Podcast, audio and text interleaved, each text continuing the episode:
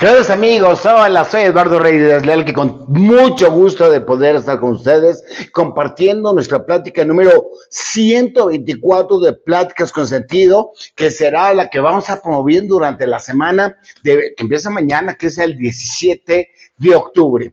Gracias, gracias por estar aquí. El tema de hoy como me decía Graciela Weiss, Grace, así le, llamamos en el bajo mundo, que está volando desde España a México, dice yo me detengo en Toronto y ahí lo voy a ver. ¡Qué temazo! ¿Por qué? Porque vamos a ver lo positivo de tus crisis, de mis crisis, de las crisis. Claro, la crisis debe tener algo positivo. Y bueno, eso es de lo que se trata la resiliencia. La resiliencia es la adaptación del ser humano de forma positiva ante nuevas circunstancias, pero más allá de tu adaptación a la crisis, que a nadie le gusta estar con las crisis, es ¿Qué hacemos con ella? Es lo que vamos a ver hoy. Pero mira, hoy te tengo una lámina nueva. Estamos en la tercera temporada de Pláticas Sentido. Ya todo el mundo sabe que estamos, todo el mundo, cálmate. Estamos en LinkedIn, en YouTube, en Facebook, en Spotify, claro, ahí con dos horas de retraso, y en Instagram todavía en forma intermitente. Soy Eduardo Reyes Díaz les digo, lanzamos un capítulo nuevo por cada semana y lo lanzamos el domingo como ahorita, a las 7 de la noche para todos aquellos que son tan generosos de querer estar durante la transmisión en vivo transmito en vivo, mira, me pellizco y me duele en el tiempo, en el tiempo real. Las láminas las puedes bajar de arroba RDL7, que es mi Twitter. Ahí mandamos, un, bueno, mandamos, mando yo mucha información, frases, chistes, claro, y comercio exterior, lo que me dedico. Nomás ponle hashtag, hashtag PCS. Pero además, si puedes, si quieres, si debes, únete con nosotros a nuestra comunidad. Hoy le llamamos de apoyo porque estás aquí con nosotros, son los que hacemos pláticas con. Somos 12 personas, aunque ahorita Creo que nada más estamos conectados. Irma y José Manuel Escalante a distancia, que generosamente nos ayudan con los chats. Y Ale, Ale Alejandra no, porque está volando de Dallas hacia México. Así que hoy no la tenemos aquí Está Paulina Rebollar, lista para la transmisión allá en Instagram. Hoy nada más estamos cuatro en vivo, pero somos 12 personas de los que nos encargamos de este, de este asunto. También te quiero decir que ya tenemos un email específicamente para pláticas con sentido. Si sientes en el corazón mandarnos algo, eh, escríbenos un email a pcsflix Hoy te explico por qué, arroba iCloud.com. Pero además, acuérdate que si quieres ver algún otro de los 123 programas que ya se han creado, todos los tenemos conjugados, integrados en YouTube. Así que entra a PCFlix, ya sabes que soy súper creativo. ¿Cómo le llamamos al lugar donde están todos los programas? Netflix, me copió a mí, ¿eh? Se llama PCS Flix. Sean ustedes bienvenidos. Vámonos a ver lo positivo de las crisis. Ahí estamos. Déjeme definir primero la palabra crisis, pero de acuerdo a Wikipedia. ¿Por qué Wikipedia? Porque vamos a usar dos nuevas definiciones que cuando menos a mí, espero que a ti también te dejen con el ojo cuadrado, pero no la, no, no la palabra crisis de Wikipedia, que ya sabes que hay muchas personas que forman esta, este diccionario, si tú quieres eh, abonarle algo, lo metes, editas Wikipedia y hay más de mil personas del equipo de Wikipedia checando que lo que estemos poniendo está bien, así que es una definición chida chida, pero no tanto como las que yo encontré. Más adelante te lo digo. ¿Qué dice Wikipedia? Crisis es una situación grave o cuando menos difícil. Eso es lo que dice. Situación grave o difícil. Y luego usa una palabra que me encantó que se llama decisiva que pone en peligro el desarrollo de una persona, de un asunto, de un proceso. Eso es lo que dice Wikipedia. Eh, bueno, la, definición de Wikipedia es ligeramente más grande que esta. Yo agarré y la reedité y la puse fácil. Pero por cierto, quisiera recordar, es crisis, es una situación grave o difícil y decisiva, subrayar esa palabra, que pone en peligro el desarrollo de una persona, de un asunto o de un proceso. ¿Te parece bien que la desmenucemos? Grave o difícil, que no se resuelve fácilmente. Claro, todos los días tenemos no crisis, pero tenemos uno que otro problema que vas resolviendo. Yo tuve un problema el jueves, nada, nada serio, nada serio, no es para preocuparlos ni nada, bueno, si acaso se iban a preocupar, pero eh, gracias a Dios eso fue a la una de la tarde el jueves, me la chuté el jueves en la tarde con ese problema, pero como no pude resolverlo, festejamos el cumpleaños de mi papi, gracias papi y mami, mi papi, que mi papi y mi mami que siempre están presentes en la, en la plática, cumplió años este jueves, claro que me fui la comida, me olvidé de ese problema, que no lo llamé crisis porque tenía una solución. Y el viernes a las 11 de la mañana estaba resuelto. Ah, de esos, nos comemos un tacotillo. No, aquí hablamos lo que no podemos resolver, entre comillas, fácilmente. Luego vamos a definir la palabra peligro. ¿A qué le llamas peligro, Eduardo Reyes? Que pone en riesgo o recursos económicos, materiales, bueno, infraestructura, financieros, ya lo he dicho, ¿verdad? Financieros, económicos, tecnológicos, a personas que nos ponen en riesgo, a la reputación, que aunque tenga que ver con el tema de, los, de las personas, digamos, la separamos porque la persona es algo interno y la reputación es algo externo, o bien la supervivencia. Y luego viene persona, asunto o proceso. ¿A qué te refieres? Que se presenta en todo ingrediente de la vida y durante toda la vida. Es decir, toda la vida estamos o en mínimas adversidades como la de mi jueves, o en graves crisis, híjoles que nos cuesta mucho más trabajo de poderlo resolver. Pero el tema es, hermanas, hermanos, que las crisis está presente toda la vida, durante toda la vida. Y la palabra decisiva esa la voy a dejar para después. Ya viste lo que dice, qué tramposo eres, Eduardo. Pero bueno, partimos entonces de la definición de crisis, situación grave o difícil y decisiva que pone en peligro el desarrollo de una persona, de un asunto y o de un proceso. Habiendo hecho esta definición, vamos a poner unos ejemplos. A ver, ¿a qué te refieres con crisis? Número uno, enfermedades. Ah, esas enfermedades, ¿qué lata nos da? ¿Qué, qué lata nos da? Hay personas que están enfrentando por supuesto que no menosprecio, ni se trata aquí de discriminar, nada más tengo que mencionarlo, o que están enfrentando cáncer, o que están enfrentando este VIH, o que están enfrentando, qué sé yo, las enfermedades, nos ponen en crisis, porque aunque parcialmente esté en nuestras manos resolverlo, no necesariamente es nosotros los únicos necesitamos de medicina, necesitamos de actitud, necesitamos de amor de las personas que están alrededor de nosotros, necesitamos de que Dios quiera. Sabemos que Dios siempre puede resolver, pero a veces no quiere, y eso lo vamos a ver la semana entrante. Voy a cumplir la petición de un amigo mío que está ahí en la comunidad de WhatsApp. Bueno, enfermedades, ¿te parece bien? ¿Qué otra cosa? La pandemia la pandemia no se ha acabado. Bueno, aquí en México prácticamente ya nadie está utilizando tapabocas. Yo sí lo uso, pero no tiene nada que ver. Pero hay lugares como China que sigue teniendo la pandemia y que sigue teniendo efectos hacia nosotros. En comercio exterior nos faltan contenedores, nos faltan barcos, nos faltan proveedores. Ha hecho un desastre muy positivo la crisis de China sobre el resto del comercio internacional. Va a ser mi nuevo libro que voy a presentar en diciembre. No en noviembre, en noviembre. Estás invitado, invitada 23 de noviembre, 23 de noviembre, 7 de la noche, presento, gracias a Dios, o mejor dicho, Dios mediante, mi libro, La Biblia no era la Biblia, pero bueno, eso será el 23. La pandemia.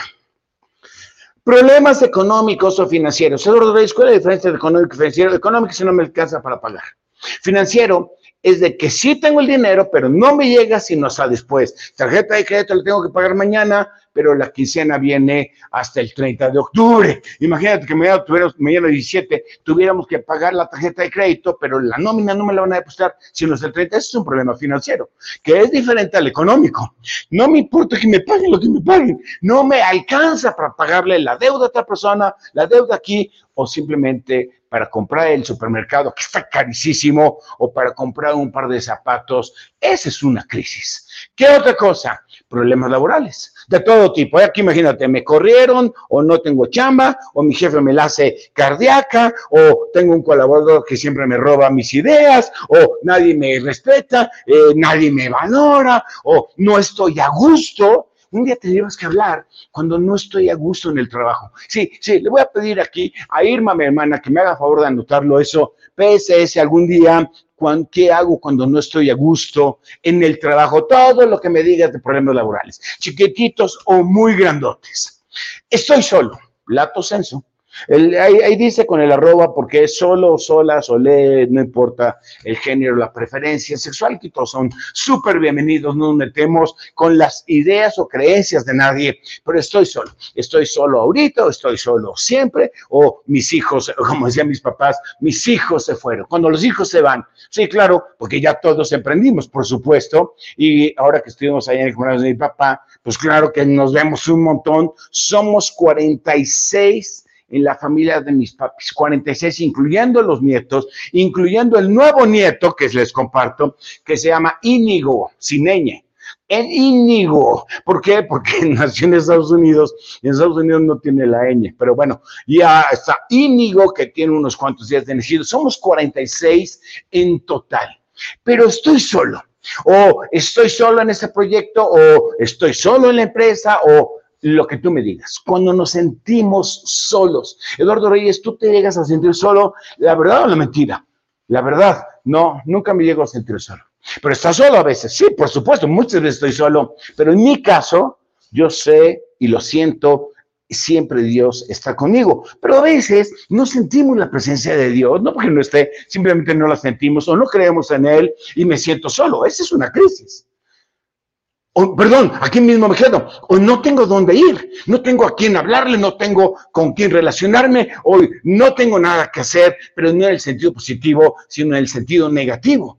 ¿Con quién salgo? ¿O qué hago? No, ya llevo cinco sábados sin salir o bien las pérdidas. Y todo lo que tú me digas, perdí la casa en el huracán, con una persona allá en Nueva Orleans, porque hace como, han siete años, fue una Katrina que fue desastroso o un huracán que pasó hace poquitito y que en Veracruz, en alguna parte, tumbó casas, o qué sé yo, o bien las pérdidas, porque pues perdía a la novia, al novio, al esposo, a la esposa, o como una amiga mía de, de Guadalajara, me acerqué con mi papá, me dijo, y mi papá me dijo claramente, no quiero volver a verte. Yo no lo entiendo, pero bueno, eso fue lo que pasó. O bien, como nos pasó a nosotros, y no me río, me duele todavía. Y cuando se nos adelantó Alfred, el famoso Alfred que estaba aquí en PCS, que se nos adelantó con Dios el 4 de enero de este año, está todo no cumplió un año y todavía le lloramos, por supuesto, especialmente a Alita. Las pérdidas, las pérdidas son una crisis, las pérdidas de todo tipo. ¿Algún otro ejemplo, Eduardo? Bueno, ahí está, ahí te he puesto, de cosas, de ocupaciones o de seres queridos, como eso se le llama o de una perspectiva de vida. A veces perdemos la perspectiva de vida. I don't, I don't know what to do, no sé qué debo de hacer con mi vida, no sé qué sueño perseguir, no sé qué sentido de vida, no sé qué propósito tiene mi vida. Son crisis, claro. O bien las desilusiones o decepciones. A mí creo que lo que más me gusta de los seres humanos, y esto trato de hacerlo de verdad, es la confianza. Por eso, si yo les ofrecí que saliéramos a las 7 de la noche, es que salimos a las 7 de la noche. Me gusta que me puedas tener confianza, que sea yo confiable, pero a veces fallamos a la confianza y a veces desilusionamos o a veces decepcionado. Y ahí, bueno, si quieres perder tu tiempo, pues haz una lista de todo lo que puede ser crisis. Para lo que vamos a ver hoy, todo aplica. A todos le aplica. Estos ejemplos, o mejor dicho, estas crisis, siempre tienen una cosa en común. ¿Qué? Efectos. ¿Efectos? Siempre las crisis mal manejadas tienen efectos. Depresión, mínimo tristeza, ansiedad, mínimo incertidumbre, pánico, mínimo miedo, enfado, mínimo malestar pueden ser una bomba de tiempo. Por eso es tan importante para mí compartirte este programa, porque las crisis deben de tener algo positivo y tú y yo hoy se la vamos a encontrar. Necesitamos esa actitud que diga, debe de haber algo positivo en las crisis. Y puede ser una bomba de tiempo porque las crisis nos pueden traer más enfermedades. El estar enfermo, por cierto, mucha atención, el estar enfermo y preocupado por la enfermedad, lo único que provoca es más enfermedad. El estar preocupado por la pandemia, conozco gente, y no voy a acusar a Pati, mi hermana, ¿eh? estar preocupado por la pandemia nos genera más enfermedades. El estar preocupado por no tener con quién hablar, con quién salir o cómo resolver el problema del jueves, provoca enfermedad. Sí, correcto. La crisis mal manejada reduce nuestra energía y por supuesto tiene efectos. Además, normalmente genera más problemas. Ojalá pudiéramos parar la crisis. ¿Por qué? Conocí a una chava que tenía problemas económicos y adivina qué hacía para que no quedara ansiedad. Y me gastaba. Y le decía, pero si no tienes dinero, ¿por qué vas y gastas? Es que lo único que me tranquiliza en la ansiedad, pues los problemas generan más problemas, más depresión crónica y sobre todo, la parte que menos me gusta, el rendirse. Hay una frase que a mí me encanta, que me encanta. Si te rindes, tu juego se acabó. Si te rindes a luchar, tu juego se acabó. Si te rindes a la vida, tu juego se acabó. Ese es quizá la consecuencia más grave de no saber manejar las crisis. Pero no estamos aquí para, para poder saber lo negativo de lo negativo, sino yo quiero lo positivo. Y por eso, ya sé lo que tú me dices, no quiero eso para mi vida, ni tú ni yo, nadie quiere eso para mi vida. Es decir, nadie quiere esos efectos. 100 mexicanos dijeron, ahí le faltó una ahí, no quiero eso para mi vida. Y entonces yo te pregunto a ti, ¿quieres acabar la crisis o las crisis? Esa es una pregunta profunda, te lo pregunto en arameo. Dicen que el arameo, que era una como una extensión del hebreo, era un, era un idioma súper profundo. Por eso cuando Jesús le pregunta a Pedro, Pedro, ¿me amas? Se lo preguntó en arameo como diciéndole, ¿estás dispuesto a perder tu vida por mí, a dar tu vida? O como decía un, este, un guarura, estoy, a mí no, yo no tengo guaruras, estoy dispuesto a recibir una bala por ti, le decía a la persona que cuidaba, pero en arameo. Yo te pregunto en arameo, ¿quieres acabar la crisis? Esa es una pregunta seria, porque si no quieres, no hay nada que podamos hacer, no hay nadie que nos pueda ayudar. Tienes que querer acabar con la crisis. Y ya conozco tu respuesta. Obvia, ya la conozco. Obvio, menso. Me dices tú a mí. ¿Quieres acabar con la crisis? Tú me dices, obvio, menso. Bueno, perdóname. Es que se me ocurrió una pregunta bien estúpida. Pero bueno, todos queremos acabar con la crisis. Y aquí están las dos definiciones que te quiero decir. Una definición del griego traída de los grandes filósofos de la época, hace muchos años de eso, y otra del hebreo arameo, que todos sabemos que es un idioma muy, muy profundo. ¿Qué quiere decir crisis en griego? No lo vas a creer lo que encontré. Crisis en griego significa decisiones. Decían los filósofos, cuando tienes una crisis, la crisis se acaba cuando tomas decisiones yo decidí no sentirme solo. La crisis se acabó. Yo decidí no preocuparme por el problema del jueves pasado. La crisis se acabó y me permitió disfrutar de la comida con mi padre. Cuando tomas decisiones, la crisis se congela. Y lo más chistoso, lo que más me encantó, es que del hebreo la palabra crisis significa ungüento. Ungüento me metí a investigar qué significa ungüento. Ungüento significa sanación. La crisis que nos provoca esa enfermedad, la enfermedad de la preocupación. Al tomar una decisión, la crisis en sí mismo se acaba y entramos a la sanación. Y como dice la Biblia, quien tenga ojos para ver, que vea. Los griegos dijeron, if you have a crisis, no habrá, si tú tienes una crisis, toma decisiones. Y los hebreos decían, si tú si tienes una crisis, úsalo para tu sanación. Qué increíble.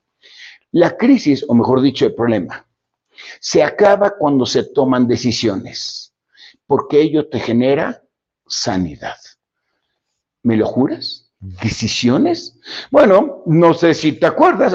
Está muy bien, yo soy francés, eso es, internacional. Decisiones, oui, monsieur, oui, madame, oui, bambino, ah, no, bambino, y era italiano, oui, este niño, no sé cómo se diga niño francés, yo no sé hablar francés, oui. Acuérdate que tú y yo tenemos tres compañeros que nos acompañan toda la vida. Los hijos no, porque ahorita Guayito está con Fer, Andy ya se fue a una comida. Alita está volando, son mis tres hermosísimos, cuatro hermosísimos hijos con fe. Mis papitos que vinieron a comer ya se fueron. No, ellos no son compañeros. ¿Cuáles son mis compañeros? Ah, mi trabajo. No, porque mi trabajo lo puedo perder. Porque yo digo, tienes tres compañeros inseparables de ti que te acompañan toda tu vida. Número uno, el tiempo. Número dos, tus talentos. Y número tres, tus decisiones. Todos los días tomamos decisiones. Todos los santos días tomamos decisiones. Y aquí me refiero que son las decisiones que debes de tomar. Entonces, ¿cuál es la primera decisión que quieres que tome ante mi crisis? ¿Quieres mantenerte como víctima? ¿O quieres ser más que vencedor? Esa es la primera decisión. ¿Quieres ahogarte en la crisis o quieres vencer a la crisis? No puedo, Eduardo. Siempre se puede, siempre se puede. Si tomas la decisión de, de victimización, la crisis es tóxica. Si tomas la decisión de vencedor, la crisis tiene una utilidad. Esta toma de decisiones, esta toma de decisiones, debes de hacerlo siempre bajo nuestra fórmula y inventada aquí en Pláticas con Sentido, DDWW, aunque me han criticado, nadie me ha criticado, pero bueno, yo lo puse en inglés, do differently, ¿qué debí de haber hecho diferente en la crisis? Para que no se genera, y work well, WW, ¿qué debí de, qué, qué hice bien? Es un proceso de reflexión. Esa reflexión es buena y esto te vaya a llevar al deseo de quererla vencer. Eso te obliga a ponderar la información. Claro, para que tú venzas a la crisis o cuando menos que dejes que, la, que el problema deje de ser una crisis y se convierta en un solo problema, tienes que ponderar la información. La información de tus perspectivas, la perspectiva de a dónde voy, dirección, del proceso, cómo le hago, del análisis, del análisis ¿Qué tan grave es la crisis? ¿Qué tan grave es que esté solo? ¿Qué tan grave que esté enfermo? ¿Qué tan grave es de que hoy no pueda pagar la tarjeta? Y la conductiva, ¿qué debo de hacer? Estas cuatro cosas fortalecen el tema número uno de cómo tú y yo tomamos decisiones, que es la intuición. Entonces, ya sabes, la primera es decide si te quedas en la víctima o en vencedor. Y si decides quedarte como vencedor, eh, analiza tu proceso de decisión. Vale la pena. Y que que no pregunté, vale la pena, por supuesto. Porque si eres víctima, la crisis te domina. Pero si no eres víctima, adquieres algo que es padrísimo el ser humano, que es el dominio propio, que yo creo que es el proceso de la vida. Nacimos, entre otras cosas, para poder tener dominio propio. Si nos dominan, somos sobrevivientes de los santos. Estamos esperando que alguien nos rescate. Pero si tienes dominio propio, vas generando nuevas herramientas y te juro que no hay crisis que se nos, eh, que, que no se nos doblegue ante tu deseo de hacerlo. El problema no se acaba, quizá, quizá, pero la crisis sí. Porque la crisis se acaba cuando tu debilidad se acaba. Quiere decir que la crisis lo que tengo que hacer es que me genere fortaleza, correcto. ¿Y cómo se genera la fortaleza? ¿En dónde se compra?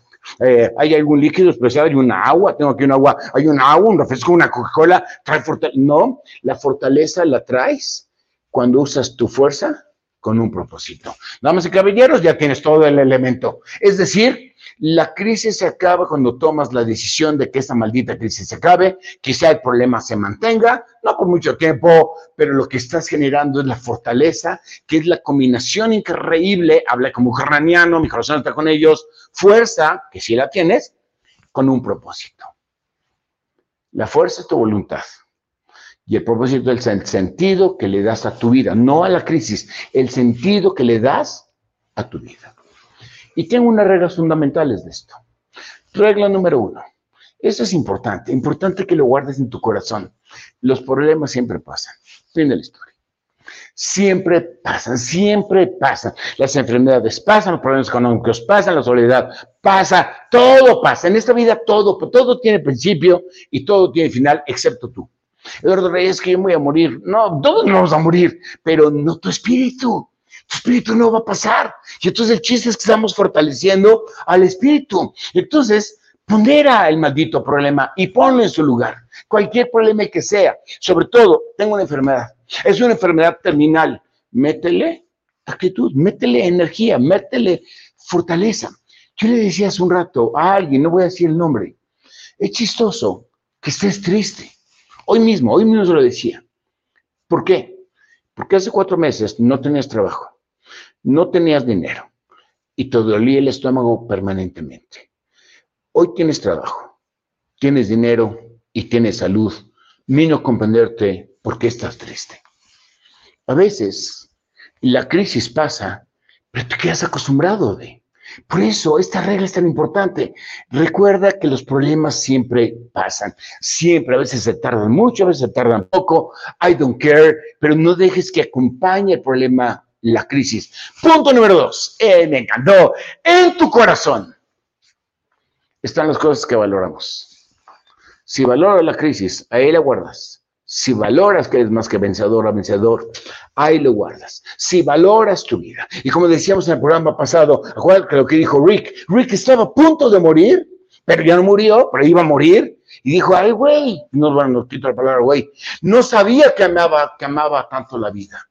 ¿Qué pasa si tú y yo nos damos cuenta hoy de que amamos la vida, amamos realmente la vida?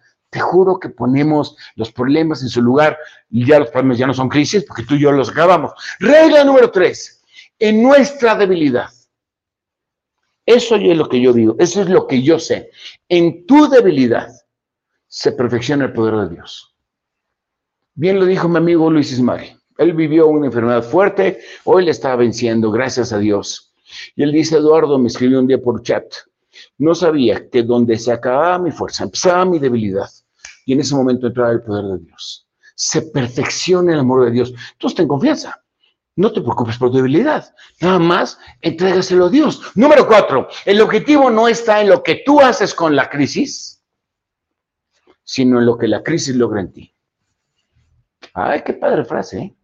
El objetivo no está en lo que tú logras hacer con las crisis, con las cosas, con los problemas, sino lo que ese problema logra en ti para bien o para mal. Conclusión, todo no se acaba el programa, eh, tranquilos, tranquilos. La crisis no son un destino, entonces son un medio. Ámalas como medio. Te debe llevar a alguna parte. ¿Medio? ¿Cómo para qué? ¿De qué estás hablando? What the hell you talking about? Bueno, debemos crecer, madurar con más herramientas. Creo que de eso se trata la vida. Hay que todos los días tengamos más herramientas y por lo tanto, con las crisis, conquistas la mejor versión de ti. Pero me quedo con la última parte. Es un medio, perdón, es un super medio. ¿No me crees? Ah, te invito a que revisemos cinco casos. Lupita. Ya sé que nos está viendo Lupita de Tampico, como decía Paco Slán, no me choca eso. Pero bueno, te mando un beso. Lupita Hostos tuvo cáncer de mama. No sé qué vivió en esa época, porque yo la conocí vencedora, no víctima pero me imagino que le había entrado desilusión, eh, preocupación, eh, mínimamente iba a, perder, iba a perder un pedazo de su cuerpo, máximamente quizá iba a perder su vida completo. Y seguramente le sufrió el cáncer de mama. Pero a veces, y eso me encanta de Dios, eso que nos deja que, que pasemos, no digo que Él lo genere no, eso no lo sé, eso un día lo vamos a, discutir. Lupita Ostos, con lo que ella vivió, se volvió empática y me encantó, porque fundó una asociación en pro de la prevención del cáncer de mama. Por eso estoy de rosa hoy. Estamos en octubre. Octubre es el mes en donde tú y yo, todos juntos, vosotros y ellos, estamos luchando por prevenir el cáncer de mama. Mira, que no lo podamos erradicar porque no hay una vacuna, cuando menos tú y yo, vía prevención, vencemos el cáncer de mama. Yo no sé si ella ha ayudado 500 a 600 o a 1000 o a 2000 chavas que les ha obligado, entre comillas, a ser preventivas, ha conseguido que haya análisis este, médicos y ha prevenido muchas personas que hayan enfermado con cáncer de, de mama y que hayan arriesgado su vida. Pero fíjate lo que estoy diciendo. ¿Cuál es lo positivo de la crisis? Que ella aprendió cuál era ese sufrimiento. Se hizo empática, y empezó a trabajar por otras personas para que no sucediera. Uno de mis hijos padece de ansiedad y un día me dijo, jovencito, chavito, pa, ya sé qué es ansiedad y yo voy a trabajar para que los otros chavos que tienen ansiedad lo puedan vencer como yo lo estoy venciendo. Si no lo hubiera yo vivido, no lo hubiera podido comprender. ¿O qué me dices tú de Christopher Reeve, aquel Superman que se cayó del caballo y que tuvo parálisis absoluto de su cuerpo? Él hizo la fundación, apoyó la fundación para el desarrollo de personas con, parálisis cerebral. Ahí está mal la lámina, cerebral. Eso es lo que hizo Christopher O sea, esa crisis que él tuvo, que por cierto, él quedó paralítico al 100% y poco a poco fue moviendo un algo hasta que un día perdió la vida. Ese algo, esta manita que, que movía, esa poquita voz que él decía, le ayudó a formar una fundación para que otras personas puedan desarrollarse cuando hayan vivido eso. ¿O qué me dices de Steve Jobs? Él tuvo una crisis y la crisis es cuando le presentaron el iPod. Y el iPod era una cosota así grandota. ¿Y sabes qué hizo Steve Jobs? Agarró el iPod que él había mandado diseñar, agarró una pecera y lo dejó caer al agua. Todo el mundo se enojó el señor Steve Jobs y le dijo y volteó. ¿Ya viste que salen burbujas del iPod? Sí, jefe. Quiere decir que todavía hay espacio que le puedas quitar para que lo hagas pequeño. Está ahí enfrente de ti en la primera generación de iPod y luego se convirtió en un iPod súper chiquitito que cargaba las mismas 5000 o más canciones. La crisis le llevó a eso. ¿O qué me dices de Harold Sanders? Harold Sanders, lo corrieron de su trabajo a los, a los 62 años de edad. 62 años, ¿qué voy a hacer? No tener dinero, no tener eh, cómo sostener eh, gringo, no tener y de su crisis, de falta de dinero, de falta de qué ser, de falta de familia, de, su esposa estaba con él, de, falta de lo que sea, de la crisis, generó un negocio que se llama Kentucky Fried Chicken. Uno de los empresarios que empezó su changarro ya mucho más tarde de su vida. Lo que me dices del grupo AMPM, esos cuates no tenían una crisis, pero los bancos sí tenían una crisis. En la época de AMM, AMPM, no había cómo entregar los estados de cuenta confiables y rápidos a los clientes, no había correo electrónico. Y el cuate que funda el AMPM dijo, no te preocupes, yo voy a poner a unos changuitos con una motocicleta y te los voy a entregar. Y empezaron a entregar los estados de cuenta confiables en menos de un día y de mano a mano a los cuentavientes. Y AMPM se ha convertido hoy en una de las empresas, si no la más importante del mundo, de logística, cuando menos si es, un, es una empresa importante de entrega de documentos, de entrega de paquetería y entrega de reteartas cosas. En la crisis siempre hay algo positivo. Pero si la actitud no te lo permite, no lo vamos a ver y lo único que vas a hacer es nadar adentro de la crisis. Por eso me quedo yo con lo que los griegos decían. La crisis es igual a decisiones. Y me quedo con lo que decían los hebreos. La crisis son el ungüento, es decir, son la salvación. Y entonces puedo concluir, ahora sí concluimos el programa con lo que dice Romanos 8:28. Amo este versículo que dice, para el que ama a Dios, todas las cosas le son para bien. Para el que ama la vida, todas las crisis le son para bien conforme al propósito que fueron llamados. Oye, yo no creo en Dios, conforme al propósito que tiene tu vida. Para el que ama a Dios, para el que ama la vida, todas las crisis son para bien, conforme al propósito al que ha sido llamado. Gracias, gracias de todo corazón. Permíteme bendecirte. Que Dios te bendiga y te guarde, haga resplandecer su rostro sobre ti y se perfeccione en ti para que tu debilidad te fortalezca y puedas tener una vida en plenitud haciendo de tu crisis un gran disruptor. Disruptor es cuando rompen las reglas, cuando la gente dice, ya estás muerto, ya estás vencido. Sé disruptor. Amén, amén, amén. Soy Eduardo Reyes Díaz Leal, RDL7, este, eh, RDL7 arroba m.com, ese es mi correo personal. Acuérdense que ya tenemos correo aquí, PSM, pcsflix arroba icloud.com. Ahí está el, este, el Twitter. Ahora, viene la pregunta. El hechicharo viene, y la próxima. Ah, bueno, pero no te olvide mandarnos un WhatsApp, un hola. 5548897665, forme parte de nuestra comunidad de apoyo. Y viene la plática, me pregunta José Manuel, ¿y la próxima plática? Tenía una deuda con alguien de la comunidad de Pláticas con Sentido. Hoy cumplo, bueno, el próximo domingo, si Dios quiere, cumplo la deuda. La semana entrante, vamos a ver qué onda con las oraciones que no no responde Dios. Por eso lo puse en inglés, unanswered prayers, porque a lo mejor oraciones, tú, tú ibas a decir que es la oración, no, oraciones no respondidas. ¿Qué onda con esto? El lanzamiento será el próximo domingo, será en su programa número 125. No se te olvide mandarnos un WhatsApp y síguenos en todas las redes sociales. Gracias, gracias. Que Dios te bendiga. Ahora, tengo un chiste. Mi papá, el día de su cumpleaños, no me preguntó exactamente, pero bueno, déjame pensar como sí, y de ahí me voy a colgar del chiste. Porque le digo, oye, por lo que acabas de decir, yo ahí me voy a colgar del chiste. Él no me preguntó, pero cuando me preguntó, oye, oye, hijo, la corrupción en la aduana, ¿cuándo se acabó? La corrupción en la aduana se ha acabado. Mira, yo te digo, eso no es chiste. Si haces las cosas bien, en la aduana no hay corrupción. Fin de la historia. Yo no conozco una aduana corrupta. Probablemente la gente que hace mal se encuentra alguien que sea amigo y que te ayude. Pero bueno, ¿cuándo se acabó? En 1992 México puso el semáforo fiscal.